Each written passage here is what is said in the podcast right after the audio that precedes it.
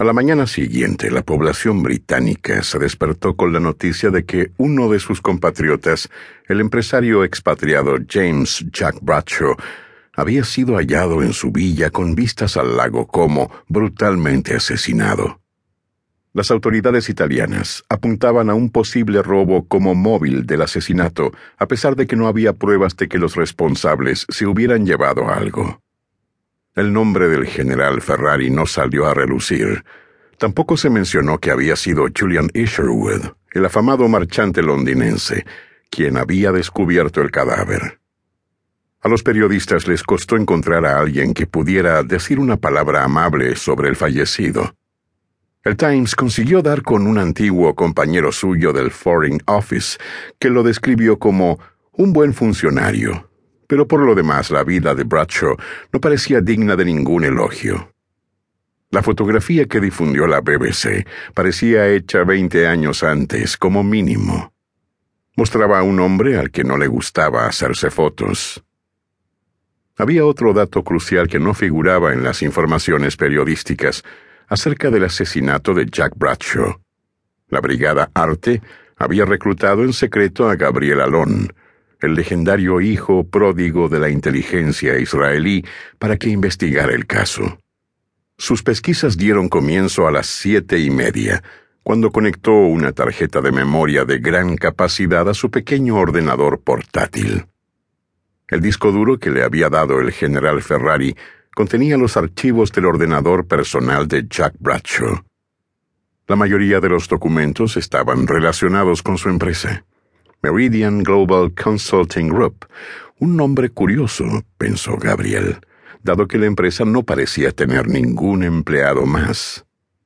Había más de veinte mil documentos en el disco duro, además de varios miles de números de teléfono y direcciones de correo electrónico que había que comprobar y cotejar. Era demasiado material para que Gabriel lo revisara solo. Necesitaba un ayudante, un investigador eficiente que supiera algo de asuntos criminales y preferiblemente de arte italiano. ¿Yo? preguntó Chiara con incredulidad. ¿Se te ocurre una idea mejor? ¿Seguro que quieres que conteste a eso? Gabriel no respondió. Notaba que había algo en aquella idea que atraía a su mujer. Tenía talento natural para resolver problemas y rompecabezas. Sería más fácil si pudiera cotejar los números de teléfono y las direcciones de correo en los ordenadores de King Saul Boulevard, comentó tras pensárselo un momento. Evidentemente, repuso Gabriel. Pero no pienso decirle a la oficina que estoy investigando un caso para los italianos. Acabarán por enterarse. Siempre se enteran. Gabriel copió los archivos de Bradshaw en el disco duro del portátil y se guardó la tarjeta de memoria.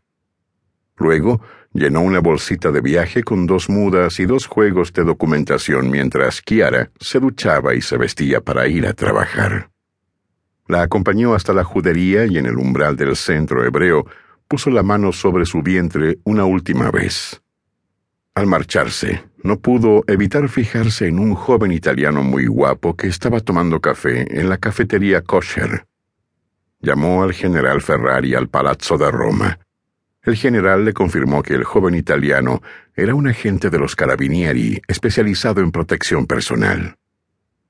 ¿No podías haber encontrado a alguien para vigilar a mi mujer que no pareciera una estrella de cine?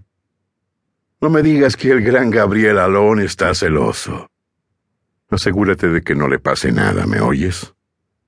Solo tengo un ojo, respondió el general, pero sigo teniendo las dos orejas y funcionan bastante bien.